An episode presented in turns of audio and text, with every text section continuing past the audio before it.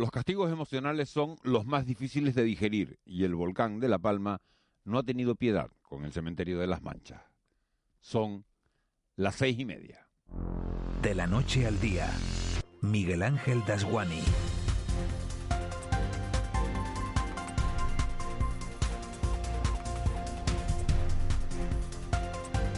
¿Qué tal? Buenos días. Es casi mejor no especular con lo que puede hacer el nuevo volcán de Cumbre Vieja porque cada vez que pensamos que remite su actividad, aparece una nueva sorpresa.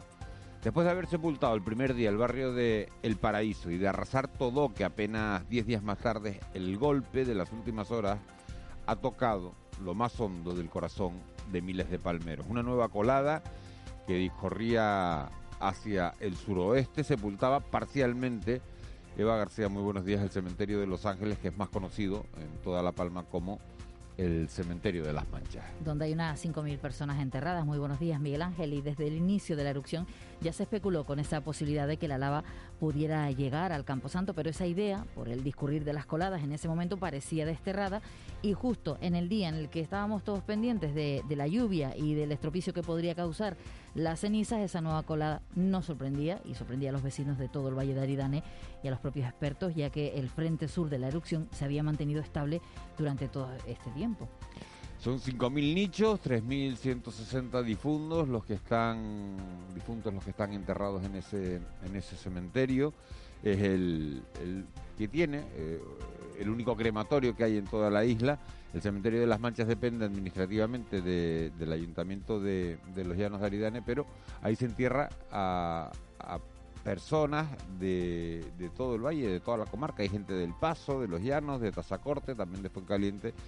Eh, no hay prácticamente nadie, Eva, que no tenga a, un ser querido enterrado en ese campo santo. En unos minutos vamos a analizar esta situación, también la situación técnica del volcán, lo que se espera en las próximas horas. Si ahora tienen una televisión cerca, vemos una imagen totalmente diferente a la que podíamos ver ayer a esta hora en, en televisión canaria.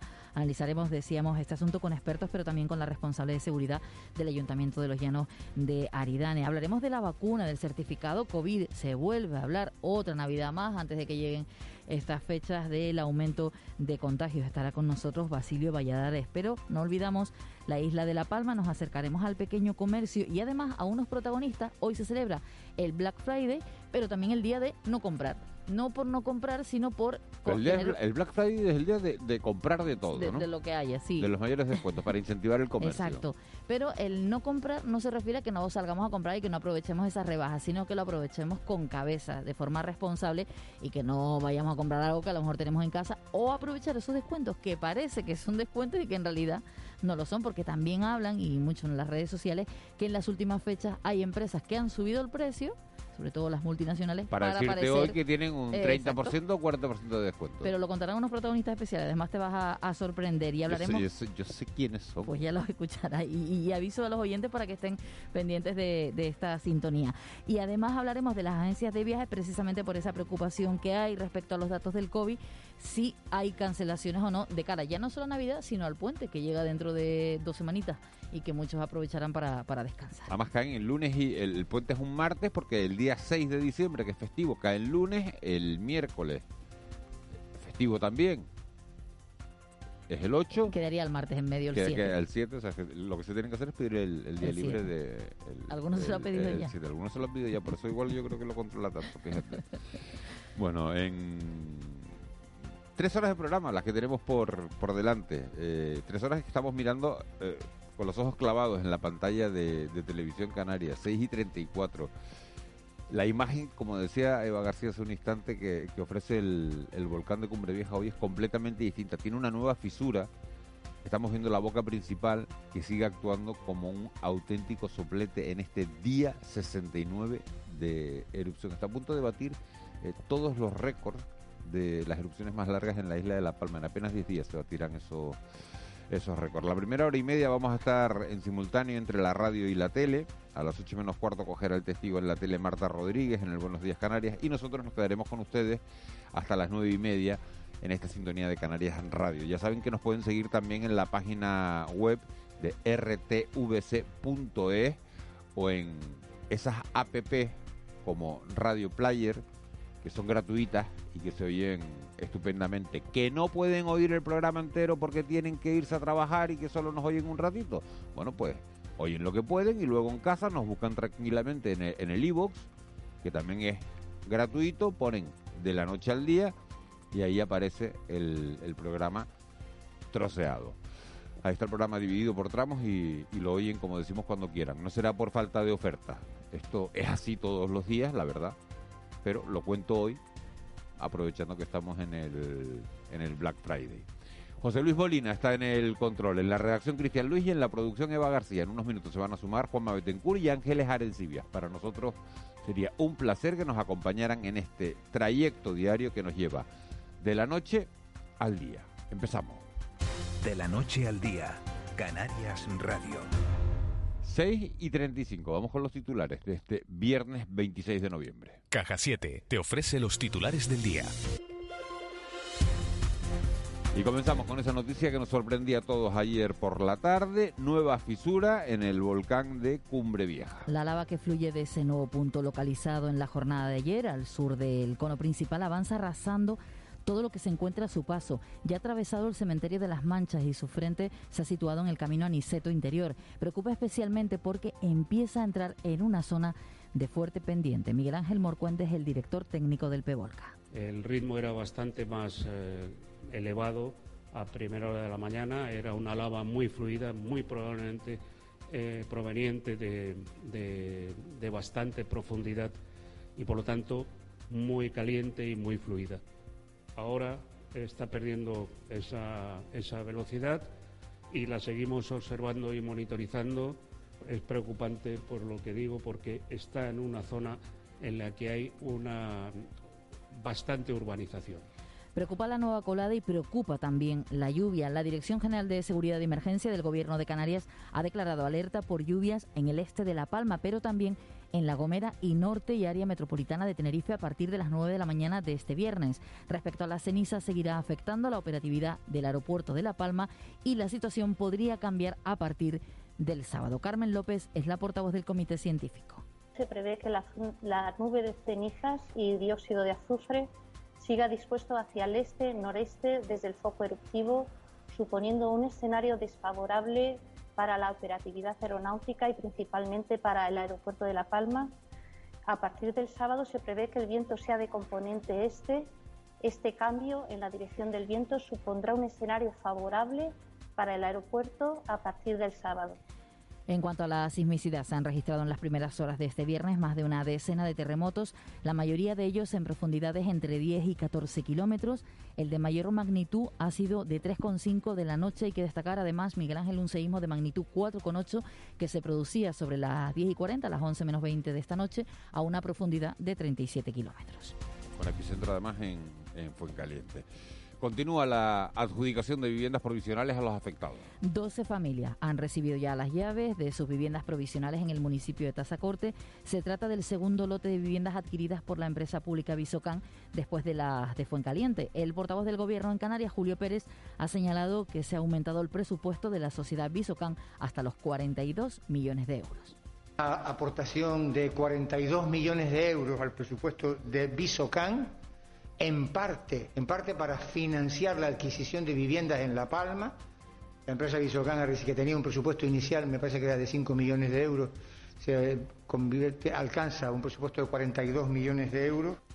Y el gobierno de Canarias propone que sea voluntario pedir el certificado COVID intentará que la justicia ratifique la próxima semana e implementará el certificado de vacunación o un test negativo para acceder a cualquier espacio interior de uso público. El matiz, que sea de forma voluntaria. El consejero de Sanidad, Blas Trujillo, ha explicado esta tarde, lo hacía en la tarde de ayer, que aquellos espacios en los que se solicite la información tendrán los aforos y horarios del nivel interior al que se encuentra la isla. Lo que se va a proceder, y vuelvo, las personas también que son requeridas voluntariamente pueden o no acreditarlo. En caso de que esto se produzca, lo que vamos a proceder es que esos espacios, esos establecimientos, esos eventos pueden funcionar con las limitaciones de aforo y horarios que correspondan al nivel inmediatamente inferior al que se encuentre en ese momento ese, esa instalación en la isla concreta que fuere. Esto en una jornada en la que Canarias registra 323 nuevos casos de coronavirus y ningún fallecimiento. Todas las islas mantienen sus niveles actuales de alerta sanitaria, por lo que Fuerteventura, Lanzarote y La Graciosa continúan en el nivel de alerta 2, Gran Canaria, Tenerife, La Palma, La Gomera y El Hierro en el 1. Y tal y como estaba previsto, el Congreso de los Diputados ha aprobado los presupuestos generales del Estado para 2022 con 188 votos a favor. La aprobación de los segundos presupuestos del gobierno de Pedro Sánchez certifican la estabilidad de la legislatura y afianzan la hoja de ruta del Ejecutivo con el objetivo de agotar su mandato y seguir aplicando sus políticas hasta finales de 2023. Te presentamos En Plan Fácil, nuestra manera de hacerte la vida más fácil. Abre tu cuenta y disfruta de todo un mundo de ventajas. Da el salto a Caja 7. Porque somos la Caja de Canarias.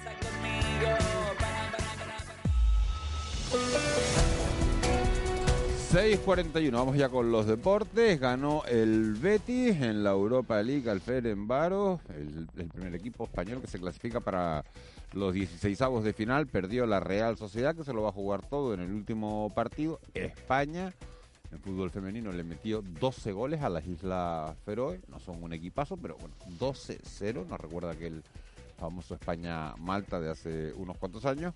Y aquí por casa, los nuestros, Tenerife y Las Palmas, preparando los encuentros del domingo de este próximo fin de semana. Juan Luis Monzón, muy buenos días. Hola, ¿qué tal Miguel Ángel? Muy buenos días. Llega la decimoctava jornada en segunda, la cual nos va a llevar al próximo domingo para nuestros equipos. La Unión Deportiva Las Palmas visita el domingo a la una de la tarde al Leganés. Fundamental ganar para cortar la mala racha de resultados y seguir apostando por el ascenso. Lo cuenta el defensa Eric Curbero. Sí, yo creo que, vamos a, ascender. Yo creo que el equipo que tenemos eh, es para ascender, es para, es para luchar pero eso depende de nosotros. Tenemos que estar al, al 100% y partido a partido, eh, que la afición nos, nos, ayude también cuando estamos en, momentos difíciles y yo creo que, que, lo más importante es llegar vivos a final de, temporada y ahí hay que, hay que apretar para, para conseguir el, el ascenso. El Club Deportivo Tenerife vuelve a jugar en casa. Los blanqueazules reciben a la Real Sociedad B el domingo a las 5 y cuarto. El delantero Eladi Zorrilla nos habla del rival. Ese equipo es uno de los equipos que más posesión de balón tiene Obviamente, eh, cuando tienes mayor posición que el rival, tienes más, más tiempo para hacer cosas que el rival. es verdad que, creemos que le podemos hacer daño por, por cómo juegan, creemos que arriesgan bastante, pero, pero un buen equipo, se asocian bien. Eh, si tienes el día tonto, te llevas tres y, y no, no las ves ni venir, ¿no? En la Europa League, el Lazio de Pedro Rodríguez ganaba 0-3 al Lokomotiv de Moscú.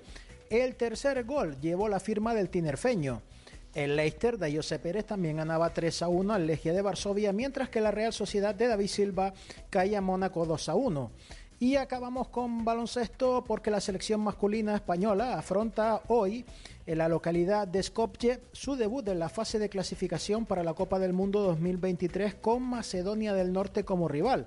Con la roja están los jugadores del Lenovo Tenerife, Joan Sastre y el Gran Canario Fran Guerra, además del alero del Club Baloncesto Gran Canaria, Miquel Salvo.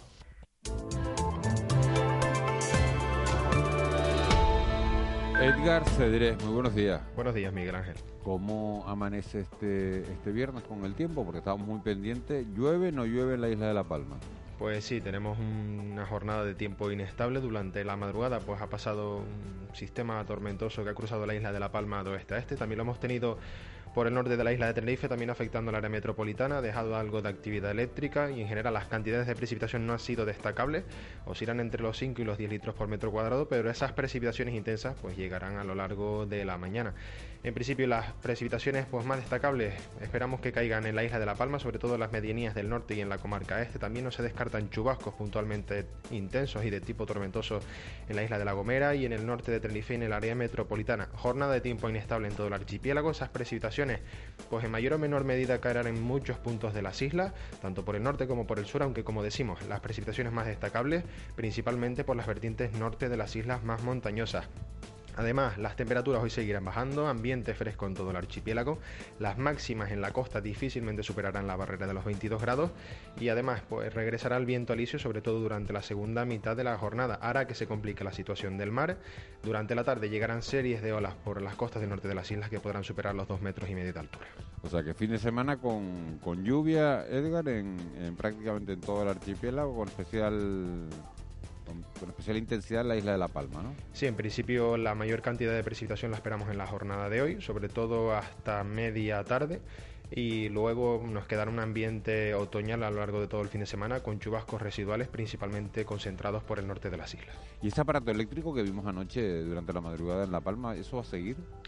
Sí, en este caso se estaba asociado pues, a un foco tormentoso que cruzaba, pues, como decimos, la isla de La Palma. Eh, la probabilidad de actividad eléctrica se concentra sobre todo durante la mañana en las islas occidentales. No se descarta que vuelvan a reaparecer esos chubascos puntualmente fuertes acompañados de actividad eléctrica, sobre todo en el entorno de la isla de La Palma, quizás también en el norte de La Gomera y de la De- isla de Tenerife. Exacto, en Tenerife también se dio ese foco tormentoso, ¿no? Sí, afectó el norte de la isla y el área metropolitana. Hay gente que pues se despertó sobre las 2 de la madrugada con algún trueno en, en la capital tinerfeña. Y eh, también estamos pendientes de la posible llegada de, eh, de algo de nieve, sobre todo en las cumbres de la isla de Tenerife y también de La Palma, a partir de unos 2.200 metros de altitud. Eso será pues cuando cruce sobre nosotros ese sistema frontal que estará pues más o menos pensamos que sobre la entre las 10 y las 12 del mediodía sobre nosotros. Pues mucho mejor la nieve que, que la ceniza, que con la imagen que estamos viendo en la, en la tele ahora mismo va a ser complicada que, que deje de caer porque porque bueno, el volcán sigue en plena en plena erupción. Edgar, muchas gracias. Nos hablamos en un ratito. Perfecto, hasta ahora. Hasta ahora. 6.46.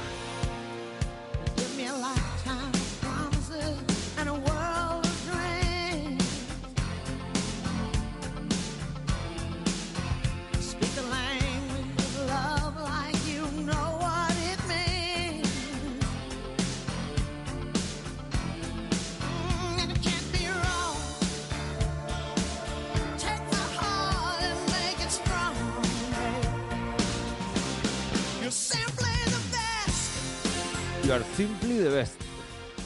Piropaso, ¿no, Eva? sí, Piropaso. De Tina Turner.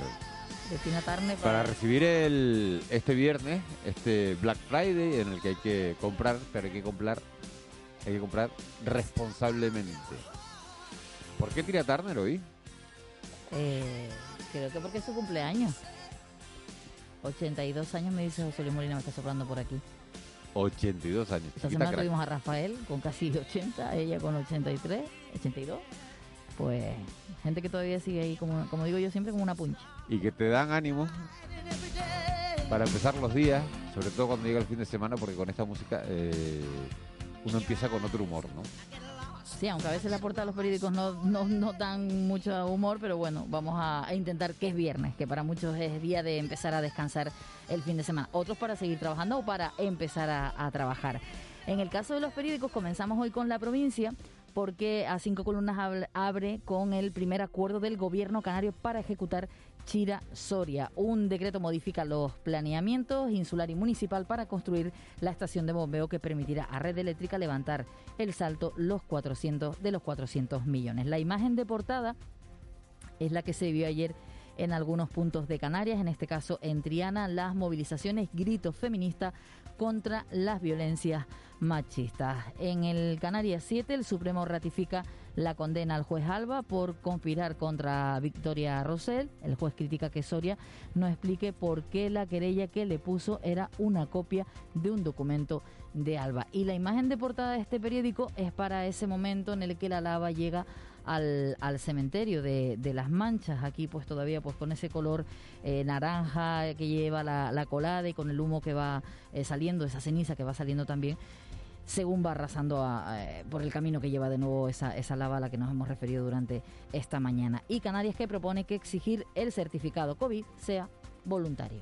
En el periódico El Día, 772 millones para la recuperación de Tenerife es el titular con el que abren hoy portada, se refiere a los presupuestos insulares y la imagen de portada es para el encendido navideño. Ayer que tocábamos en este programa algunos puntos de Canarias que a partir de hoy, de ayer, empiezan con ese encendido, bueno, pues en este caso en Santa Cruz de Tenerife, la imagen del alcalde con el paragüitas, porque hay que decir que durante la celebración de este acto, pues llovía en, en la capital tinerfeña, como decía. Yo que también pensé que era por el confeti. Edgar.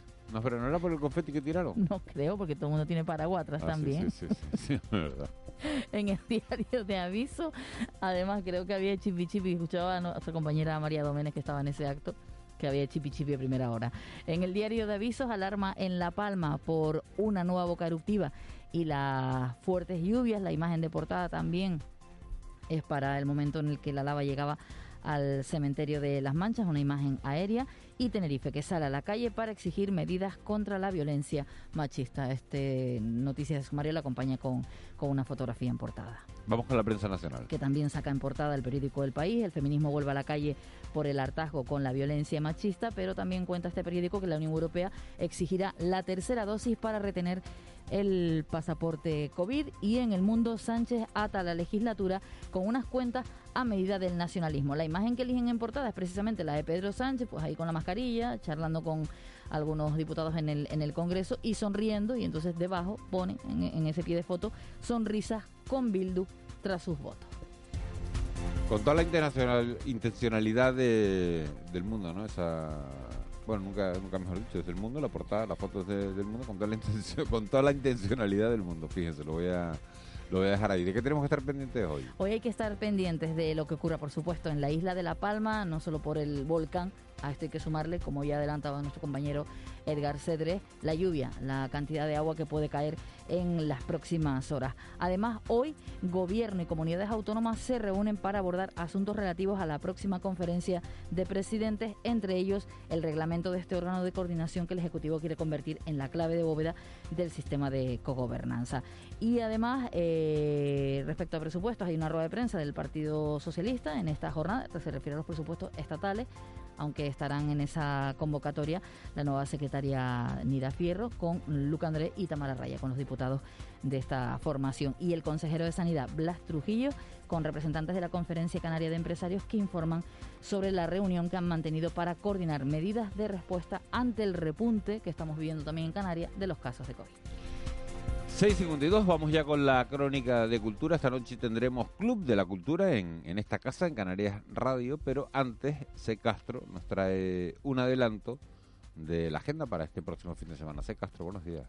Buenos días, Miguel Ángel. La Orquesta de Cámara de San Petersburgo es el broche de oro a la programación musical del Otoño Cultural Caja Canarias. La formación rusa actúa este viernes en el Teatro Circo de Marte de Santa Cruz de la Palma y mañana en el Espacio Cultural Caja Canarias de Santa Cruz de Tenerife.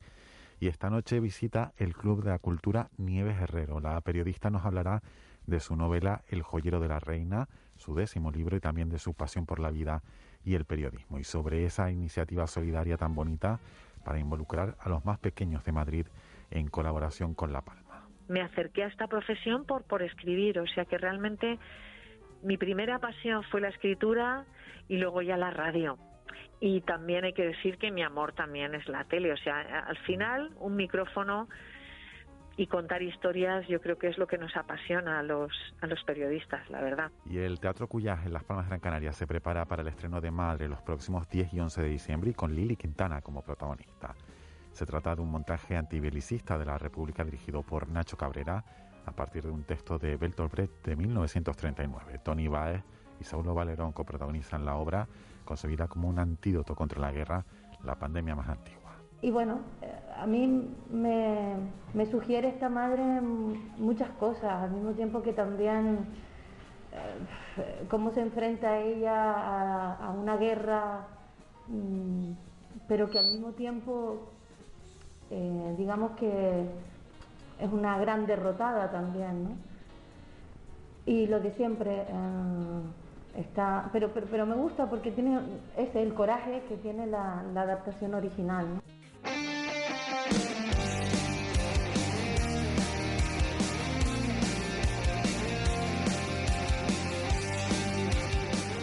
Y el buen patrón con nueve candidaturas junto a Madres Paralelas y Me Isabel, con ocho cada una, lideran las nominaciones de cine a los premios Feroz, mientras que Reyes de la Noche y Venga Juan encabezan unas nominaciones de series mucho más repartidas. Los galardones que concede la Asociación de Informadores Cinematográficos de España se entregarán en una cena de gala el 29 de enero en el Auditorio de Zaragoza.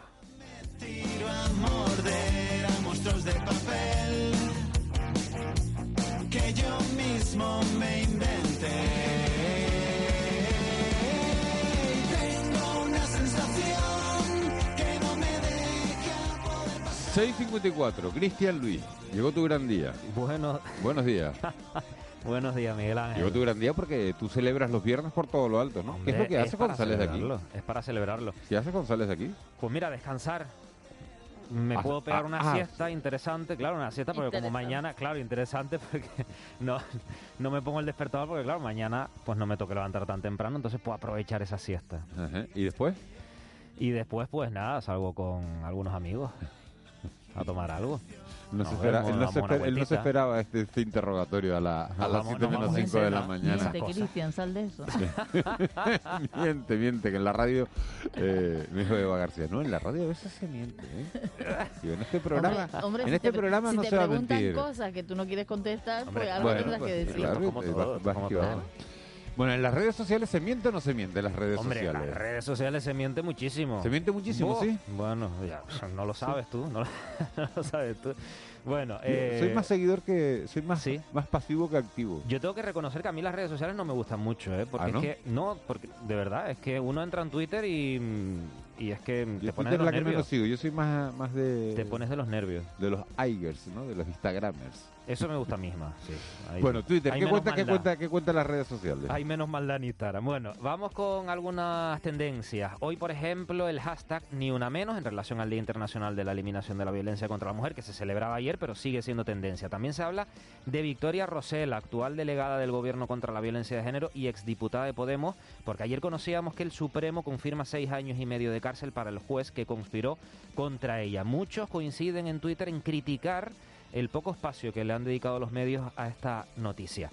Y también se habla, lo comentaban al inicio, del Black Friday. No dejes que te atrape el consumismo, dice un usuario. Otros, por ejemplo, pues también critican la supuesta estrategia de los negocios de subir los precios una semana antes para volver a bajarlos y dejarlos como estaban hace un mes. Y otros pues nos dicen que si no compramos nada hoy, nos ahorramos un 100% de cada producto. Y también se habla de la EMA, de la Agencia Europea del Medicamento, que ha autorizado la vacunación en dos dosis de los menores de entre 5 y 12 años con Pfizer. Vacunación ya, dice el senador del PP y médico Antonio Alarcó. Otros se muestran reticentes porque no entienden para qué vacunan a los niños si no corren peligro. Hay mucha mucha polémica con, con todo eso, con esa nueva vacuna. Yo como yo estudio de los partidarios de la vacuna. Hay gente que no es partidario. Fíjate, ayer iba a una comida, fui a una comida, las dos personas con las que estaba comiendo, eh, uno da por hecho que todo el mundo está vacunado y de repente, eh, pues, eh, en mitad de la comida te enteras que no están vacunados. ¿no? Entonces te genera Claro. como un sentimiento Sí, contradictorio de decir, oye, y ahora estoy yo en riesgo de eh, controlar la enfermedad. Entonces, ¿deberían avisarte o no deberían avisarte si compartes mesa y mantel con alguien de que no está vacunado al inicio? Bueno, pues eso a lo mejor es una pregunta que Buena podemos pregunta. trasladar a, a nuestros oyentes en el 616-486-754.